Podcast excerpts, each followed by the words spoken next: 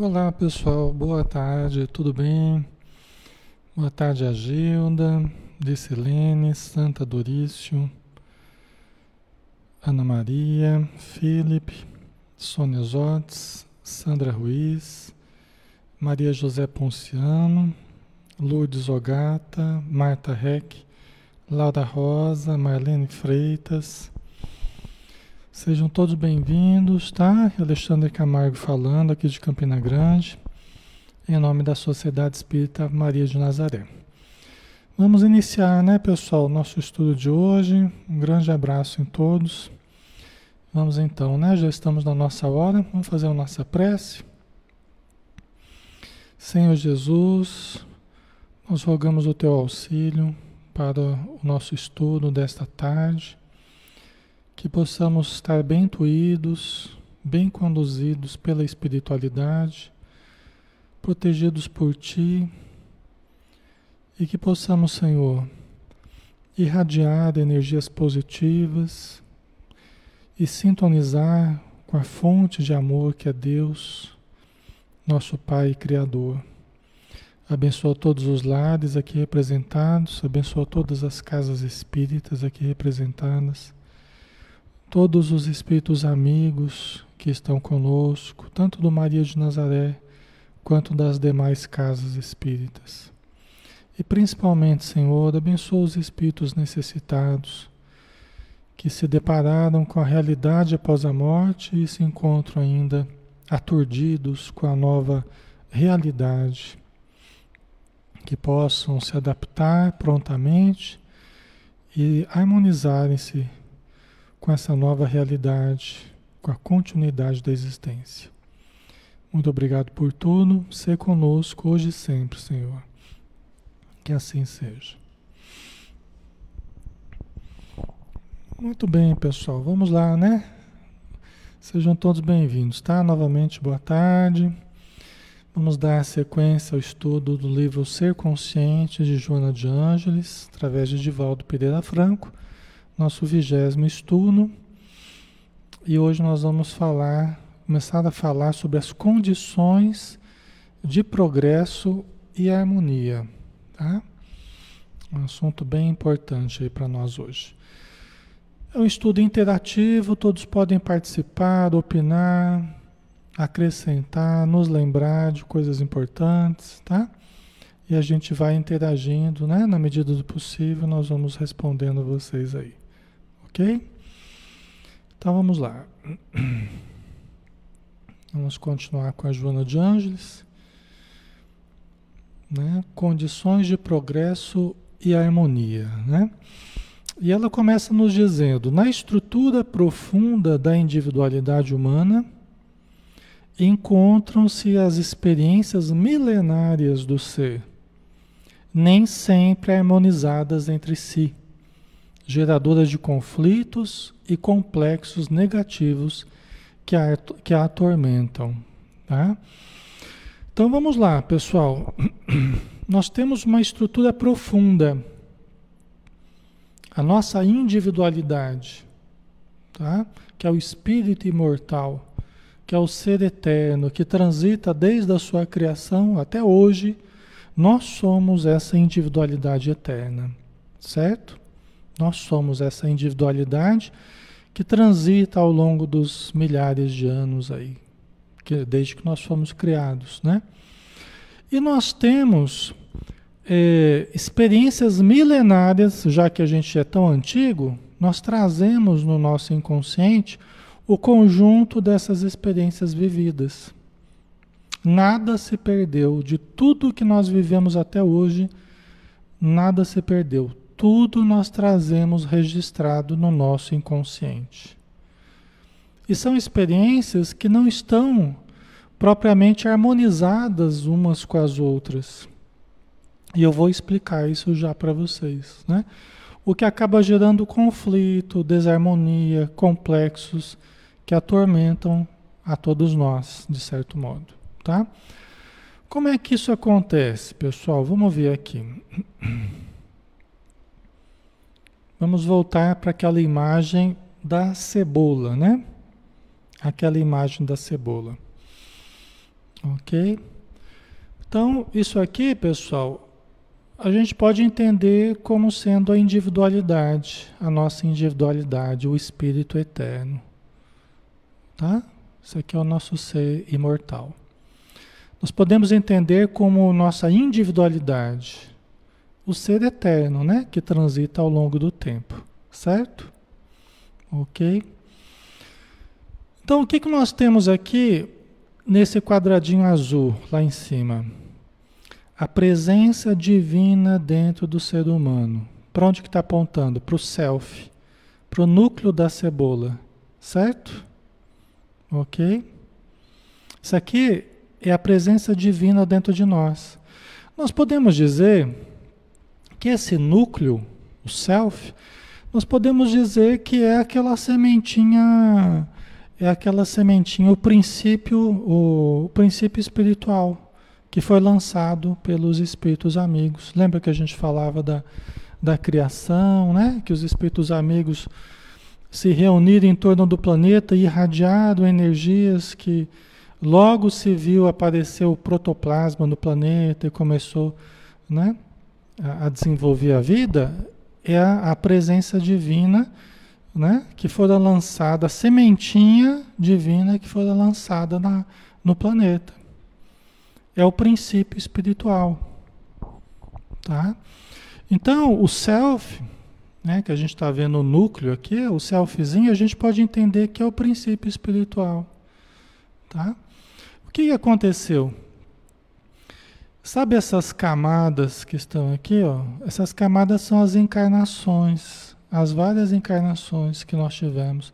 Só que aqui, nessas camadas da cebola, nós temos muito poucas, muito poucas encarnações. Né? porque não daria graficamente para a gente espelhar aqui milhares, milhões de encarnações. Não teria jeito. Né? Então nós colocamos só uma imagem representativa daquilo que foi o nosso desenvolvimento espiritual. Certo? Então, em torno, em torno do, do, do self, né? em torno do self, em torno dessa sementinha, Cada encarnação que a gente ia tendo era uma camada em torno do self. Certo? Ok, pessoal? Tá ficando claro para vocês? Isso aqui vai ser importante para a gente entender todo o resto, tá? E de vez em quando eu vou voltar esse modelo aqui para vocês, tá bom? Então, o self é a sementinha divina, né? É, o, é a sementinha do espírito imortal, que nunca mais seria destruído, tá? Ok? Está ficando claro? E em torno do self as camadas das encarnações, conforme nós íamos vivendo. Tá? Só que nós temos eh, não apenas as camadas das encarnações, mas nós temos os intervalos. Então, olha o laranja aqui, ó. olha essa caixinha laranja. Intervalo entre as encarnações, vivência no plano espiritual. Isso é inconsciente para a gente, tá? Então vamos pensar que nas faixas cinzas aqui são os intervalos entre as encarnações. E o verde, né? São as personalidades anteriores, as encarnações passadas. Então, nós temos, ora, uma encarnação, ora, nós temos uma vivência no plano espiritual. Ora encarnado, ora desencarnado. Ora encarnado, ora desencarnado. Tá? Foi assim que a gente evoluiu. Ok? Certo, pessoal? A Maria Lígia está perguntando: a energia vital? A energia vital, Maria Lígia, ela é produzida do contato com esse princípio espiritual, tá? O princípio espiritual junto com a matéria. Então você junta o, o princípio espiritual essa sementinha do espírito com a matéria, você tem a produção do princípio vital ou da energia vital, tá? Que na verdade é a mesma coisa. Né? Fluido vital, princípio vital, na verdade é a mesma coisa, tá? É o laço que prende o espírito ao corpo, certo? Então, em cada encarnação, em cada encarnação nós temos a união do espírito com a matéria aí começa a se produzir o fluido vital. Ok? Quando extingue o fluido vital, separa-se o espírito da matéria. O fluido vital, pessoal, é o ectoplasma, tá? Fluido vital é o ectoplasma. A função dele é justamente intermediar o espírito e a matéria, por isso que é a força mediúnica. A nossa energia vital, ela é a força mediúnica. Olha que interessante, né? Isso aqui a gente vai entendendo, a gente vai juntando as peças, você vai estudando, vai aprofundando, você vai juntando as peças. O fluido vital que mantém a vida é justamente a força mediúnica, que, que permite ao espírito interagir com a matéria. É uma energia intermediária por excelência. Certo? Ok? Então vamos lá aqui, né? Então nós temos em torno do self, ora a encarnação, ora o registro da vivência fora do corpo. Ora dentro do corpo, ora fora do corpo. Aí nós temos né, esse conjunto todo aqui. A parte de fora, que está em amarelo aqui, ego, encarnação atual, ó, que é a casca da cebola, é a encarnação atual é a que a gente está trabalhando agora. Ok? Inclusive, inclusive, é a que faz o contato com o ambiente. Onde é que está o ambiente? Está fora da cebola, né? Nós poderemos colocar escrito aqui fora da cebola o ambiente. Certo? Então, o ego é a estrutura consciente. Nós estamos usando o ego agora aqui. É a estrutura que nos permite entrar em contato com o mundo de fora, com o ambiente. O ego é essa estrutura. Entendeu? Eu sou um espírito, eu sou um espírito, vocês também. Mas nós estamos usando um corpo que nos permite vivenciar a vida material. Nós estruturamos um ego, uma consciência aqui na matéria. Esse ego nos permite entrar em contato com o mundo de fora. Entendeu? É o que a Joana nos explica. Por isso que o ego, essa parte de nós que a gente chama de ego, né? O ego, ele faz a ponte entre o mundo de dentro e o mundo de fora, entre o espírito e a matéria.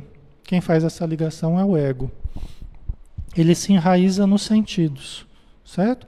Por isso que nós estamos usando nós estamos usando a visão, a audição, o olfato, o paladar, o tato. O ego ele se enraiza nos sentidos e nos permite entrar em contato com o mundo de fora. Entendeu?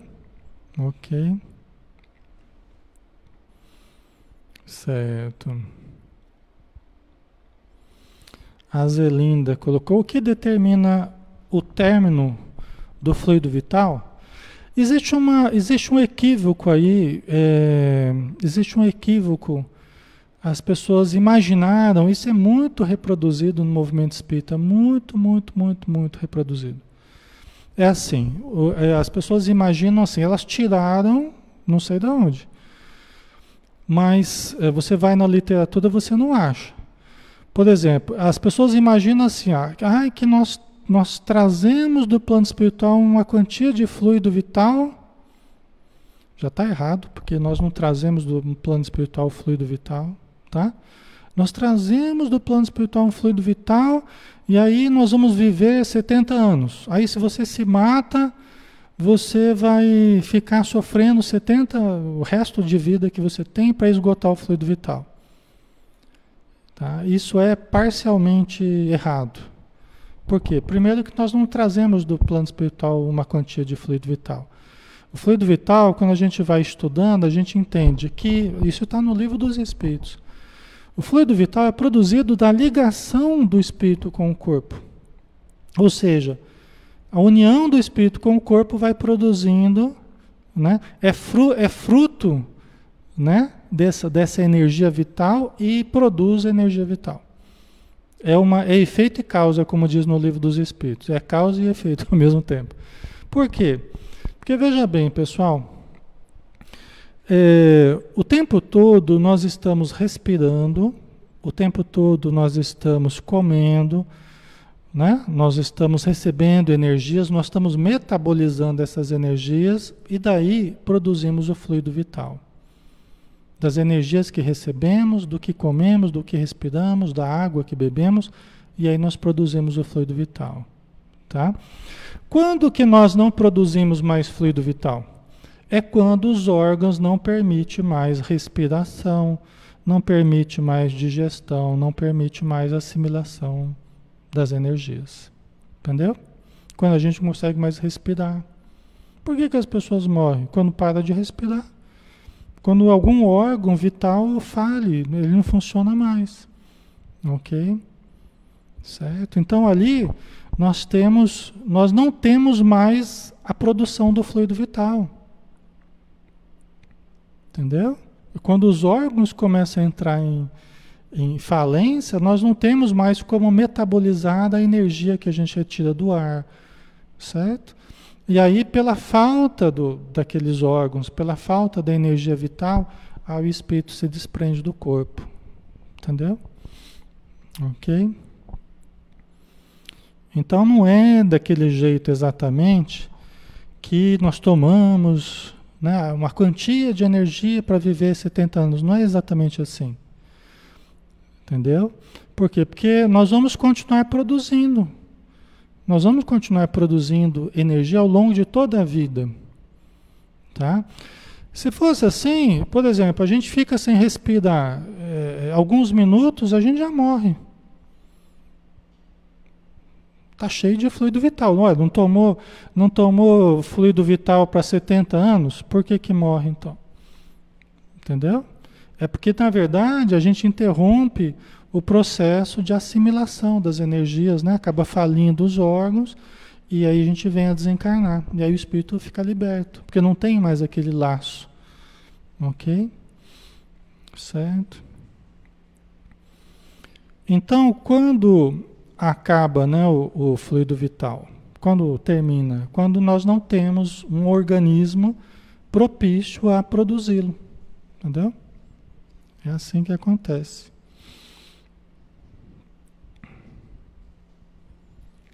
Deixa eu ver aqui o que, que vocês estão colocando.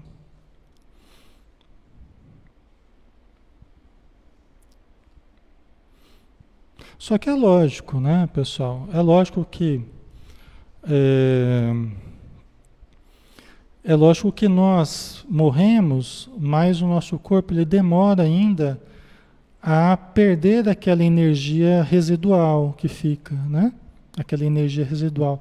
E o espírito, e o espírito, com o seu perispírito, por exemplo, que cometeu um suicídio, dizem os espíritos que ele fica ali é, com aquela aquele cordão que liga ao corpo, ele fica dilacerado e fica saindo com umas chispas assim, né? Por quê? Porque o perispírito ainda está trazendo o resquício de energias do contato com a matéria, né? As energias vitais que ainda eram produzidas pelo corpo enquanto estava encarnado, né? A gente desencarna, mas no caso do suicídio ainda fica um restante de vitalidade. Então os espíritos falam, né, que no caso do suicida é fácil detectar, porque eles veem, eles enxergam aquele cordão dilacerado, o cordão que ligava ao corpo, aparece dilacerado com como que umas, umas, umas faíscas saindo desse cordão, né? Que é um, justamente um resquício de vitalidade que o, aquela pessoa trazia da Terra, né? e que ela dilacerou o, o, seu perispírito, ela dilacerou, ela destruiu o corpo físico e inviabilizou a continuidade da vida, né? Ok? Certo, pessoal?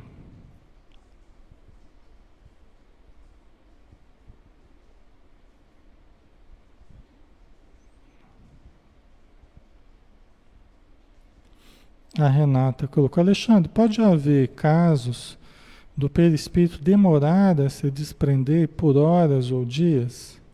Você fala no caso de morte, né, Renata? Então, veja bem, Renata, o que acontece? É, morrer é uma coisa, desencarnar é outra. Né? Morrer é uma coisa, desencarnar é outra. Tá? Então, as pessoas morrem, a falência do, dos órgãos, né? é, uma trombada, alguma coisa que aconteceu que levou àquela morte. Né? Só que o desprender-se da matéria depende de vários fatores.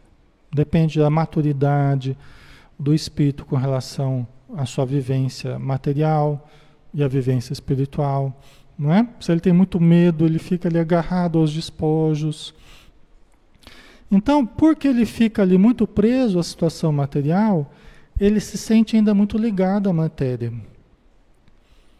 É uma pessoa muito materialista, uma pessoa muito apegada aos prazeres físicos, ela fica o tempo todo criando lastro ali com a matéria, criando um apego muito grande a, ao corpo. Né?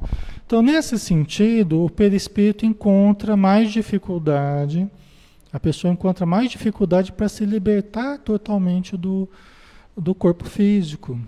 A ligação perispírito-corpo físico é uma ligação molecular. É uma ligação molecular. Molécula a molécula do nosso corpo. Tá? As moléculas do perispírito e as moléculas do corpo físico. É uma ligação molecular. E depende muito da questão moral de cada pessoa. O entendimento, né? a moralidade de cada um. Tá?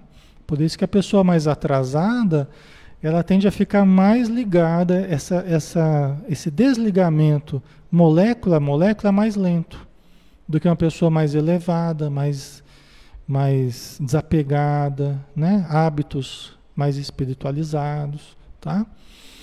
Ok? Então pode demorar realmente muito tempo, né? No caso do suicídio, por exemplo, essa ligação é muito forte com o corpo, né? Porque ele rompeu, estava ali cheio de vitalidade, porque os órgãos estavam ali trabalhando, né? O perispírito estava ali com a, com a sua vitalidade, a relação com o corpo físico, estava tudo bem. A pessoa que se matou. Né? Então estava ali cheio de energia vital correndo ali. Entendeu? Agora, não é correta essa coisa. Ah, o espírito era para ter vivido até 80 anos vai, vai ter que sofrer até 80 anos lá no plano espiritual, até completar o tempo. Não é exato isso aí. Tá? Isso são aquelas coisas que as pessoas começam a acreditar, mas que ninguém sabe de onde tiraram isso aí. Né? Quando você vai na literatura, você não vê exatamente isso aí. E quando você vai para a prática, muito menos. Muito menos, né? Não é exatamente assim. Os espíritos amigos sempre tentam ajudar, por quê? Porque sempre é possível, dependendo das condições que o espírito demonstre. Tem espírito que, se, que rapidamente é possível socorrer, mesmo sendo suicida. Outros não. Entendeu? Outros não. Então não é exatamente ah, porque a pessoa trazia uma quantia de fluido vital, aí não pode ser ajudado, não adianta nem orar por ela, nem vibrar na reunião mediúnica, porque ela vai ter que esgotar o fluido vital. Não é assim que funciona. Não é assim que funciona. A gente tem visto o atendimento a suicidas, é, às vezes com muito mais agilidade do que a gente imaginaria. E não nos cabe julgar nesse sentido. A gente tem, tem que tentar ajudar. Né? A gente tem que tentar ajudar. Tem casos que é possível ajudar, outros que não é possível. Por quê? Porque a pessoa está muito ligada ao sofrimento, muito ligada à angústia né, que ela mesma produziu pelo tipo de agressão né, que ela cometeu ao seu corpo, né? E então, nesse sentido, ela inviabiliza o socorro imediato. Por quê? Porque ela está muito fechada naquele, naquele ato que foi praticado. Tá?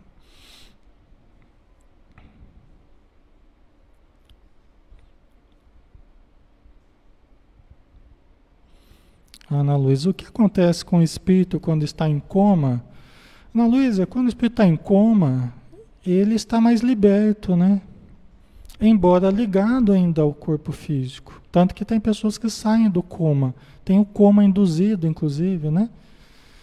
Mas muitos voltam do coma e retomam o corpo físico. Por quê? Porque a ligação ainda não se. A, o rompimento, o desligamento do corpo, né? Ainda não se deu totalmente tá? mas está mais livre, vamos dizer assim. Porque o corpo está inviabilizado temporariamente, tá? O corpo está inviabilizado do espírito reassumi-lo. Então ele está mais livre, né? E pode, inclusive, aprender coisas, pode fazer coisas, pode encontrar pessoas, né? pode se preparar para a morte. Tem casos que a pessoa fica em coma durante um longo período e depois vem a falecer. Então ela pode ir se preparando para a morte. Tá? Ok.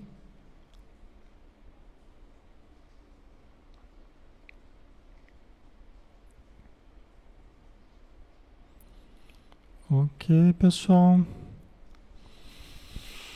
Então vamos lá. Vamos continuando, né? Então, tudo isso aqui, essas camadas todas aqui, pessoal, são inconscientes para nós. A única parte consciente aqui é a última, é a casca aqui, que é o ego, que é o consciente nosso, tá? Que é o que a gente está usando agora. O que, que a gente tem que fazer aqui? é desenvolver o self. Nós precisamos fazer o self crescer. Até ele se entrosar com o ego aqui, até a camada, a última camada. Ele tem que ir crescendo, crescendo, crescendo até chegar e se entrosar com a última camada. Tá? Então nós temos que transformar o inconsciente em algo consciente. Ok? Então vamos lá. atavicamente vinculada ainda às sensações decorrentes da faixa primária por onde transitou, a libido exerce-lhe poder preponderante no comportamento, conforme as, as constatações de Freud, que a considerou fator essencial na vida humana. Tá? Por que, que eu coloquei a cebola ali? Né? Porque nós transitamos na nossa evolução o self que somos, né, o espírito imortal, foi passando pela, por milhares de anos de evolução. Né? Então a gente traz os instintos animais ainda em nós, a questão da sexualidade muito forte, que é o que a Joana de Anjos está falando aqui, né? Ó, atavicamente vinculada ainda às sensações decorrentes da faixa primária por onde transitou ou seja, a, a faixa animal, né? primitiva que a gente transitou durante muito tempo, pessoal, muito, muito tempo. Né? Eu já falei para vocês, né? os espíritos amigos falam em 1 bilhão e 500 milhões de anos, desde que nós fomos criados. E a, a fase consciente, a civilização, ela, ela, ela, ela remonta aí a 200 mil anos. Olha a diferença, 1 bilhão e 500 milhões de anos para 200 mil anos, que é o que surgiu a nossa razão, né? Nossa razão, a civilização, ela tem mais ou menos esse tempo, 200 mil anos. Né? É muito pouco, né? Isso quer dizer o quê? Que nós temos um grande período, nós temos um grande período primitivo, animalesco, e nós temos um períodozinho de nada na consciência, né? no estágio hominal, na tomada de, de consciência. É muito pouco, né? Vocês compreendem?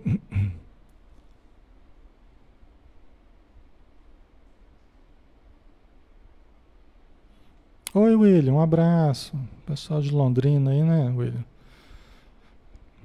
Um abraço, viu? Seja bem-vindo.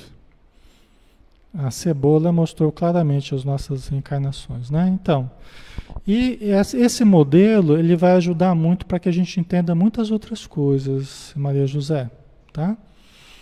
Mas o que a gente vê aqui, a Joana Jones falando, é assim, o próprio Freud, ele detectou e ele construiu todo, toda a teoria da psicanálise, ele construiu em cima da sexualidade, né? Dizem os espíritos que Freud exagerou, né? porque ele entendeu a importância da sexualidade, mas aí ele exagerou. Ele quis explicar tudo também em função da questão sexual e também não é por aí. Nós temos dimensões espirituais, nós temos outras motivações além das motivações sexuais, do impulso sexual, nós temos outras motivações também, né? Está na base do nosso ser, mas nós somos muito mais do que isso, tá? A Joana de Ângeles diz, ó, a libido, a, a, a energia sexual, né, o desejo sexual, exerce-lhe poder preponderante no comportamento.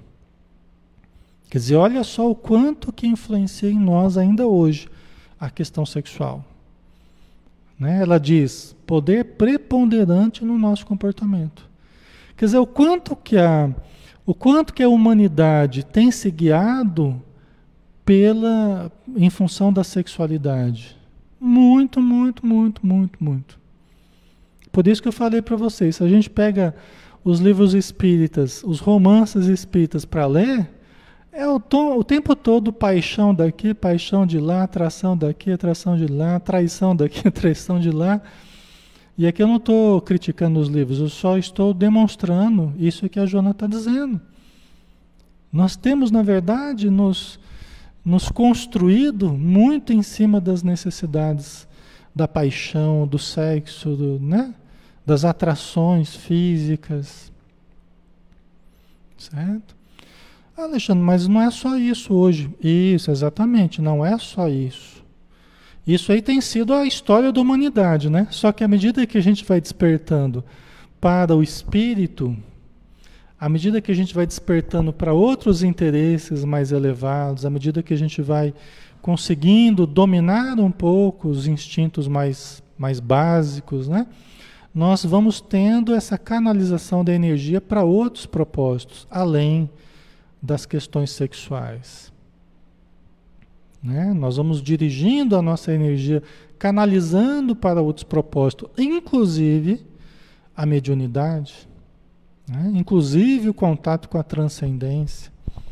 Certo? Mas quando mais, mais primitivos, a gente gastava quase tudo no nível sexual. Quase nada no nível sentimental, no nível mental, espiritual. A gente gastava muito pouco. Era muito da energia no sentido do sexo e estômago, né? Mas à medida que a gente vai evoluindo, vai mudando. Tanto que o, o, o Ivanovich Gurdjieff, né, que foi um russo estudioso da, da psique, né, do psiquismo, ele falava que tem o ser do queixo para baixo e o ser do queixo para cima. Né? O ser do queixo para baixo é um ser que está dormente ainda. Né? Acho que Pedro Auspensky que falou isso, se não me engano. Baseado na psicologia do Gurdjieff. Né?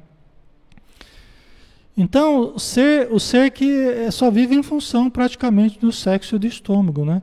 O ser do queixo para cima, ele tem as funções inferiores, mas ele, acima de tudo, ele pensa e ele se conecta com o transcendente, né?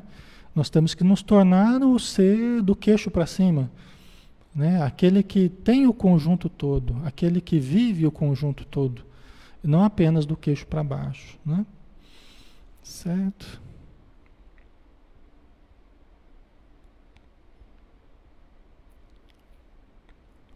Ok.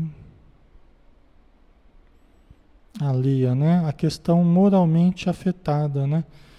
Então, se nós, hoje, por exemplo, nós somos chamados a termos uma vivência melhor, a, a, o, que, que, o que, que significa? Nós até já estudamos isso aqui nesse livro, né? O que, que significa amadurecer moralmente? A Joana nos explica que significa aprendermos a dominar certos instintos. Né? À medida que nós vamos aprendendo a dominar certos instintos, nós vamos tendo uma vivência mais, moral, mais moralizante, né? mais moralizada. Tá? Por exemplo, se eu sou uma pessoa que tem instintos sexuais muito assim a flor da pele, muito descontrolados, eu não passo a ser uma pessoa imoral socialmente? Eu passo. Né? Se eu sair na rua aí com os meus instintos sexuais muito à flor da pele, as pessoas vão se assustar. Eu saio agarrando as meninas por aí, eu saio, né? As mulheres, né? Eu saio mostrando as coisas para as pessoas. Quer dizer, eu vou ser visto e serei de fato uma pessoa moralmente é, inconveniente, moralmente atrasada, moralmente é, desequilibrada, não é? Então, por isso que evoluir moralmente é aprendermos a dominar certos impulsos. É lógico que a gente não tem um domínio total, porque é, isso aí funciona independente da nossa vontade. A nossa força sexual ela é produzida independente da nossa vontade. Nós não temos como paralisar a nossa sexualidade. Nós não temos. As pessoas que tentam fazer isso, elas acabam enlouquecendo. Acaba o molho saindo mais caro que o peixe, né? Mas nós vamos evoluindo moralmente à medida que a gente vai aprendendo a administrar as, os nossos instintos, né? Ok? Então você vai aprendendo a se aproximar de alguém, vai namorar, vai conhecer a pessoa, vai criar vínculos, vai, né? Você não vai sair agarrando qualquer pessoa, você vai aprendendo a, a, a, a chegar à satisfação dos instintos, sim, porque isso não é necessariamente ruim, mas você vai aprendendo a fazer isso conforme o princípio de realidade, não somente conforme o princípio do prazer. Você vai aprendendo a fazer essas coisas de uma forma equilibrada. Entendeu? Sem matar, sem roubar, sem estuprar, sem nada disso. Ok? Você vai tendo a vivência sexual equilibrada conforme a realidade em que você está inserido. Né? Certo? A Andrea colocou nessa questão, onde ficam os obsessores? Boa pergunta, Andrea. Aí que está a questão. Por que, que o nosso planeta é um planeta absolutamente obsediado ainda? Por que, que nós, seres humanos, ainda somos tão vulneráveis às obsessões? Por quê? Porque justamente a grande maioria das pessoas ainda está muito mergulhada na questão sexual de uma forma muito descontrolada. Por exemplo, o sexo e o estômago, que são os dois centros energéticos mais inferiores que nós temos, que mais ligam à Terra, né, são as portas mais abertas para as obsessões. Lógico que não somente, né, mas são os dois chakras que mais ligam à, à Terra. Né, são os mais explorados pelas obsessões. Entendeu? Então o desequilíbrio sexual está muito grande hoje em dia. Ok? E as obsessões estão correndo solto. Certo? Então quando a gente se mantém num nível, num nível moral é, mais primitivo, né, nós acabamos nos sintonizando com obsessores, ou seja, né, criando ligações espirituais também primitivas, também de baixo calão certo? O Manuel, inclusive nossos cérebros, né, ainda em fase de desenvolvimento, ainda não conseguimos usar um terço do seu potencial. Acho que com o tempo teremos mais condição de, de, de racionalizar nossos impulsos, né? Exatamente, exatamente, Manuel. É nós temos que ativar mais as regiões nobres, né? principalmente o pré-frontal, né? e muitos ainda estão na regi nas regiões mais primitivas do cérebro. Vivem muito mergulhados na violência e no desequilíbrio do sexo, né? nas, nas áreas mais instintivas do nosso cérebro. Entendeu? Outros muitos estão muito mergulhados na região do ego, na região do consciente apenas, né? nas vivências do, das projeções da imagem, do controle, do poder e tal. E outro tanto está mais voltado para as questões do espírito, para as questões da caridade, da transcendência, da cooperação, da fraternidade e tal, que tem mais relação com o pré-frontal, né? É a área que nós temos que ativar mais, né? Então, Freud ele descobriu essa questão, a importância da sexualidade, só que ele exagerou um pouco, né, essa importância, né? Observando os diversos fenômenos de conduta e as terríveis angústias, como exacerbações da emotividade das criaturas, o mestre de Viena, Freud, né, organizou todo o edifício da psicanálise na manifestação sexual, castradora ou liberada. Lembra que eu falava da castração, né? Muitas pessoas vivem enormes tormentos porque foram muito, muito castradas, né? Inclusive na área sexual também, né? Muito castradas, interditadas, meninas e rapazes, né? Imagina, por exemplo, a influência da religião. A influência da religião causou muito mal para o sexo. Né? Por quê? Porque durante um largo período acreditava-se que o corpo é fruto do pecado. O sexo era visto como pecado. Desde o Adão e da Eva, eu já expliquei para vocês que não teve nada a ver com sexo, mas começaram a acreditar que tinha a ver com sexo e começaram a, a castrar o prazer, a relação com o corpo, a relação com o sexo. Né? Tudo isso era coisa do demônio, né? era coisa da matéria, era coisa do mundo, era uma coisa mundana. Né? Que quem cuidava do espírito, quem cuidava de Deus, de Jesus, né? da caridade, da fraternidade, não poderia lançar mão do prazer, não poderia ter contato com o próprio corpo, não poderia. Né? O sexo era uma coisa interditada. Certo? Então, assim, muito sofrimento foi gerado a partir dessa castração. Tem muitas pessoas com dificuldades na área sexual até hoje devido a experiências na religião, nos conventos e, né? E aí vai, né? Certo, pessoal? Faz sentido para vocês? Muitas pessoas hoje que têm enorme dificuldade em, em, em se sentir no próprio corpo, em lidar com as sensações e necessidades do corpo, que ela traz desse, dessa, desse rompimento né, com o próprio corpo que ela teve quando era uma freira ou quando era um padre, né?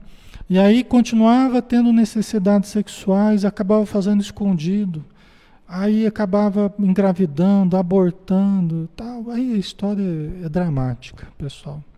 Além da questão da pedofilia muito forte, como um desvio da energia sexual que não podia ter a sua manifestação saudável, porque o sexo, o sexo sempre foi saudável, né? Mas como não podia ter a manifestação saudável, acabava se buscando outras formas que eram muito piores do que a manifestação saudável, né? Que de modo algum seria peca, pecaminoso, né? Vocês entendem o problema que foi gerado isso? Foi gerado um problema terrível, pessoal. Muitos casos de impotência hoje, frigidez, se devem a essas castrações no passado, né? E inclusive no presente, né? De, devido a condutas familiares, é, neuroses familiares, né? É, pais e mães neuróticos vigiando os filhos neuroticamente, agredindo até às vezes quando pega lá o filho se masturbando, aí bate no filho, agride, humilha. Ou a menina, né? E são coisas, são manifestações assim normais do ser humano. A energia sexual é uma energia muito poderosa. Nós temos que aprender a administrar essa força com equilíbrio, com consciência, com responsabilidade, mas não com agressão, não com castração, não com interdição do desejo das pessoas, né? do contato delas com ela mesma, com o próprio corpo físico, né? Certo, pessoal? Então isso gerou um problema muito sério no, no, no, nosso inconsciente, né? No inconsciente de muitos de nós que já tivemos contato, né? Com estruturas rígidas, educação rígida, a questão religiosa que a gente falou aqui, né? Tá? o Rodrigo Castro, né? Quem usa o sexo para conseguir dinheiro pode ser por influência de espíritos. Veja bem, a questão da prostituição é, masculina e feminina, não importa, né? É, tem muitas pessoas, nós temos dois lados a princípio para falar, né? Muitas pessoas são levadas a uma vivência por vários motivos é, que não nos cabe nem julgar, né? Muitas pessoas estão lá tentando manter parentes doentes, tentando manter a compra de remédios, tentando manter a vida ali, né? E acaba entrando nesse universo da prostituição, né? E estão vivendo dramas terríveis. Então aqui não vai nenhuma, nenhum julgamento, né? Agora, é claro que nós, é, pensando numa vivência mais saudável para nós, nós não deveríamos associar as energias sexuais ao dinheiro, né? É, deveria ser uma função que nós utilizaríamos para a vivência do prazer, para a vivência conjugal, para também para gerarmos filhos, mas para gerar saúde, equilíbrio, né? Então não é a vivência adequada, a melhor vivência, né, que a gente poderia ter da sexualidade. E aqui eu já abstraí da questão do julgamento moral sobre as pessoas, porque muitas estão vivendo dramas muito difíceis. São levadas, às vezes, a isso até pela, pela, pela escravização sexual. Muitas, desde criança, são vendidas, são exploradas sexualmente e acabam vivendo esse universo, né? Então, isso tudo a gente compreende e a gente lamenta que isso exista, né? Agora, as energias sexuais elas deveriam servir para, né, para essa harmonia, para o bem-estar do ser humano, né, para a construção dos relacionamentos, tal, né? Então, é, é, é o que a gente tem visto, né? Na literatura, na, nos livros espíritas, né? E respondendo a sua questão, né, que foi o que motivou a gente entrar nisso aí, né? Então, relacionar o sexo, a exploração do sexo, né? Acaba tendo muito da participação dos espíritos, dos espíritos vinculados ao sexo. Acaba tendo muito da participação do, desse universo né, de espíritos ligados ao sexo do desequilíbrio, né? Então acabam adicionando também muito frequentemente drogas, até para ter uma vivência sexual mais prolongada, né? estimulantes e álcool, uma porção de coisas associadas aí. Né? Então isso acaba favorecendo muito a, a, a, a obsessão, né? É, obsessão espiritual. Espíritos que, espíritos que gostam de nos obsediar é, é, utilizando a força sexual. Mas isso não apenas na, na prostituição, é, em qualquer, qualquer um de nós né, que, que, que perca a noção do equilíbrio, perca a consciência em termos do uso do sexo, pode ser vampirizado nas forças sexuais através da, da obsessão. Tá? Certo. A Joana de Ângela ela trabalha muito bem esse assunto no livro Amor Imbatível Amor. Ela, ela aborda muito bem essa questão. Né? Da questão sexual, né? Certo. E aqui a gente não está querendo dizer que a, a liberação total vai, é a solução. Não, não é isso. Mas é, é passar para os jovens, né? É, é uma educação que lembre que nós somos espíritos acima de tudo e que nós estamos lidando com forças muito poderosas. A força sexual é uma força incrivelmente poderosa. E das forças mais antigas que a gente utiliza. Só que, como dizem os espíritos, nós viciamos muito essa força. Emmanuel nos diz que todos nós trazemos do passado uma carga erótica que nós temos que aprender a trabalhar.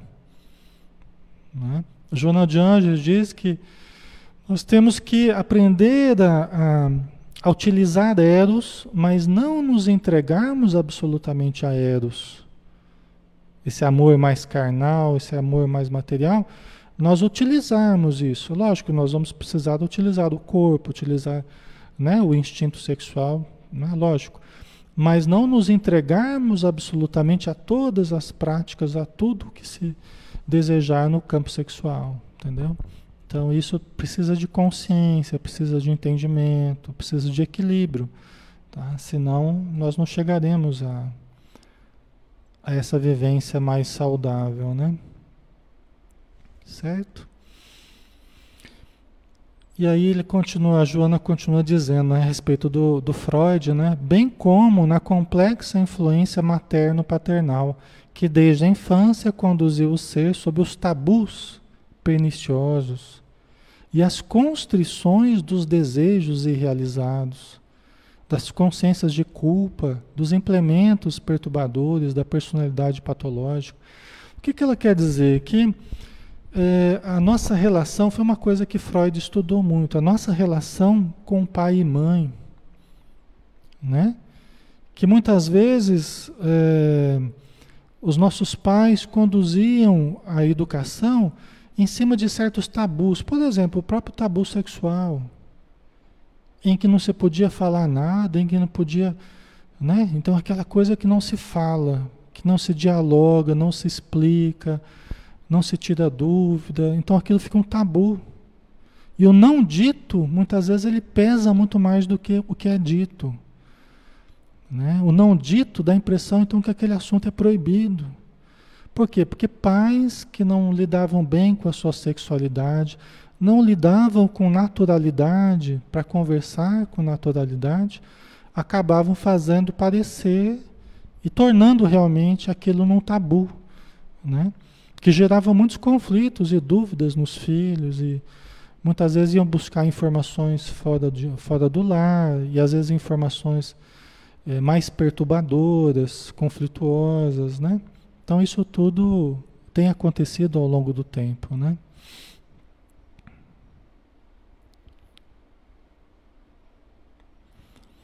A Lia Teixeira, né? Ajuda no equilíbrio emocional. Estando equilibrado é uma grande força.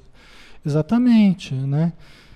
Nenhum de nós, com funções orgânicas trabalhando normalmente, com as energias sendo produzidas normalmente, a força sexual, nenhum de nós pode, a princípio, se eximir de lidar com essa força, né? sob pena de, dessa, dessa necessidade ficar exacerbada em nós. Quanto mais eu nego uma determinada coisa, mais aquela coisa passa a preponderar, a necessidade daquilo passa a preponderar. Né? Que foi o que aconteceu com as pessoas que tentaram negar o, o sexo. Né? Aquilo se transformava num tormento. Porque quanto mais negava, mais ia acumulando a força sexual e as necessidades, aquilo né, acabava ficando mais importante do que qualquer outra coisa, sendo que deveria ser o contrário. Né? Quando a gente tem uma vivência saudável em torno do sexo, ok, você teve relação, as energias se equilibram, a tensão sexual diminui, os hormônios, é muito bom, tem um aquecimento hormonal, como diz Joana de Anjos, saudável, a alegria da comunhão física, da comunhão emocional com alguém, né? Isso tudo ajuda no equilíbrio. Por isso que é um grande erro, por isso que é um grande erro, você, ah, eu estou buscando o espírito, agora eu virei espírita, estou na casa espírita, sou médium e tal. Aí fala pro marido, oh, agora acabou, hein? agora acabou o sexo, hein? Porque eu sou espírita agora, e agora é espírito, o negócio é espírito, é reunião mediúnica. Aí o marido fala, é. Então eu vou separar, porque eu não sou tão espírita assim não. Né? Então, é, é, preciso muito equilíbrio. Tem pessoas que às vezes vai de um extremo ao outro, muito rapidamente, né? E como é que fica o parceiro, a parceira, né?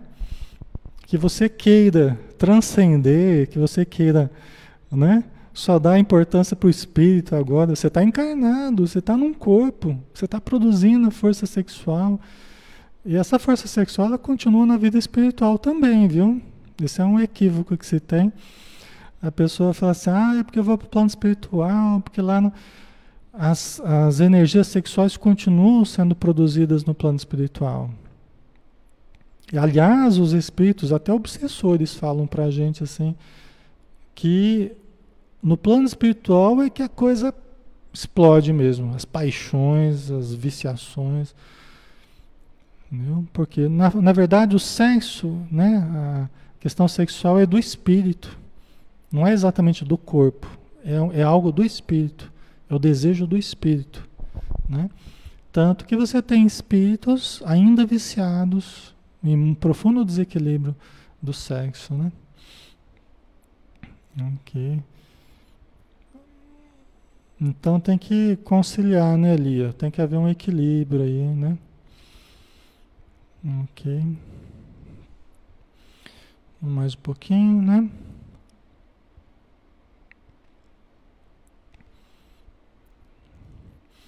Estamos sem dúvida diante de fatores incontestáveis, todavia, adstritos às áreas fenomenológicas e não causais, em se considerando que herdeiro de si mesmo, o espírito é o autor do seu destino, nunca será demasiado repeti-lo, renascendo em lares nos quais mantém vínculos afetivos e familiares, conforme a sua conduta anterior então você poderia dizer: Ah, mas eu, eu sou assim porque eu nasci num lado assim, meu pai e minha mãe erraram comigo e foi assim, foi assado.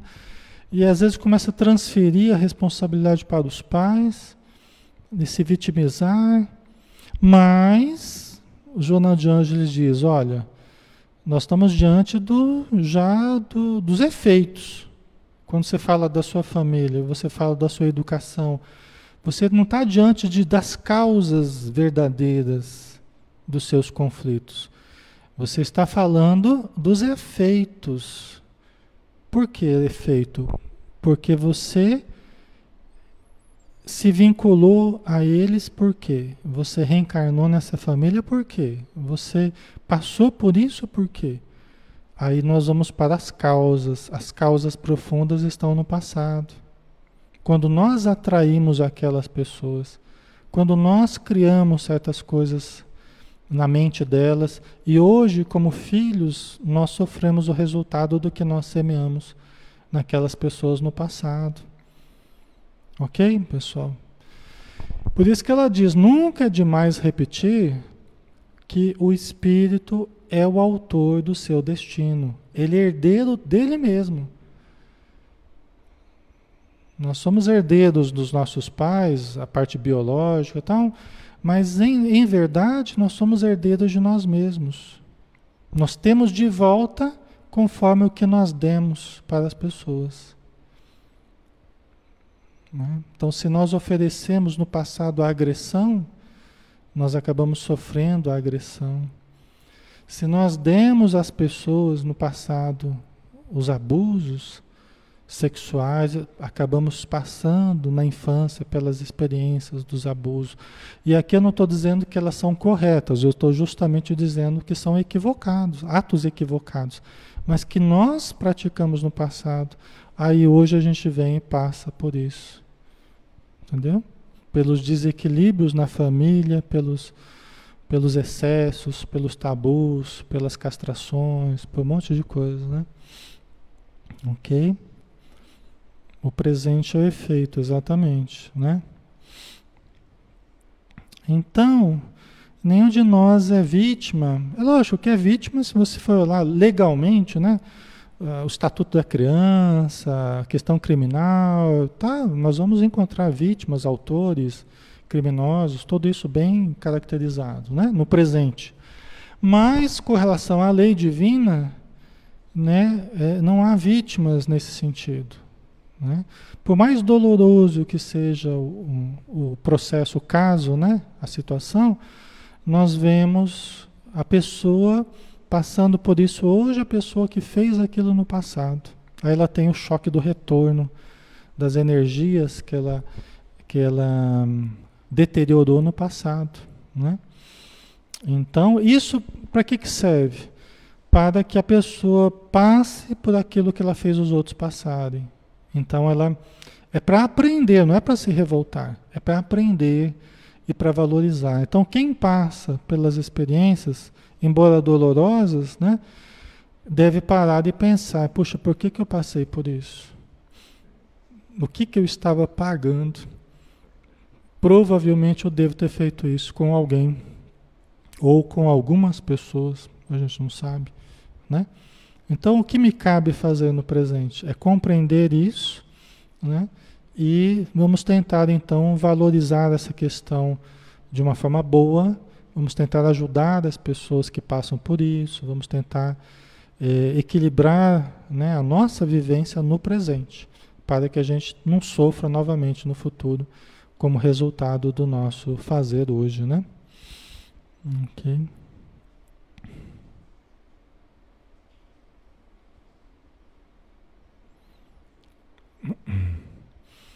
A Sandra colocou: às vezes sinto que alguma energia nisso nos afasta. Parece ele é um irmão ou um amigo. Eu orando para tudo melhorar. Então, às vezes nós trazemos conteúdos do passado é, é, que dificultam, é, Sandra, dificultam a vivência do casal. Por quê? Porque muito frequentemente a nossa relação é uma relação é, é, complexa, de um lado bom e de um lado ruim do passado. Às vezes a mesma pessoa a quem a gente se, a gente se afeiçoou, se apaixonou, é a pessoa que nos fez sofrer. E nós com ela também. Então aí a gente reencontra a pessoa no presente, aí é aquele amor e ódio, né? Alguma coisa nos afasta, alguma coisa nos aproxima. E aí você tem a presença dos obsessores estimulando o lado que se afasta em nós, né? E vem os espíritos amigos estimulando o lado que nos aproxima. Então é complexo isso, né? Por isso que você está certo em orar, buscar ajuda, tal, né? Que muitas, muitos relacionamentos podem melhorar com a vivência da, da, da religião, da casa espírita, do passe, da prece, do evangelho no lar, tal, né? Mas a gente, em modo geral, todos temos que ter muita paciência, muita compreensão, muita indulgência, muito respeito, muito carinho, né? Mesmo nos momentos em que pareça, né, nos afastar. Mas temos que lutar contra isso, usando todos os recursos possíveis, né? Certo? Ok. Pessoal, já estamos na hora, né? Acho que nós vamos continuar na semana que vem, então. Tá? É um assunto importante esse, né? E a gente não costuma falar muito sobre isso, justamente porque é tabu, justamente porque questão sexual, as forças sexuais, né? Tem sido algo que muito pouco se fala, né? Até na casa espírita mesmo, né? Muito pouco se fala. Então, mas a gente é uma das áreas que mais as pessoas necessitam, pessoal. Eu falo isso por causa do consultório. A gente vê que é uma área de muita necessidade, a área sexual afetiva, né? Essa área é uma área que precisa muito, tá? Então vamos finalizar, né? Vamos fazer a nossa prece, agradecendo o auxílio que recebemos, estamos recebendo e que pedimos ainda que nos sejam dados a todos nós que aqui estamos, muitas vezes num passado obscuro, um passado ainda difícil, mas um presente promissor, um presente com recursos para a nossa mudança, melhoria e com o futuro a se refletir em forma de mais consciência, de mais amor, de mais saúde, mais equilíbrio, conforme o que fizemos hoje. Obrigado, Senhor, por tudo. Dispensa-nos na tua paz, envolva-nos na tua luz. E que tanto internamente quanto externamente na nossa casa e no nosso interior possamos estruturar a vivência responsável, equilibrada em termos sexuais. Muito obrigado por tudo, Senhor. Que assim seja.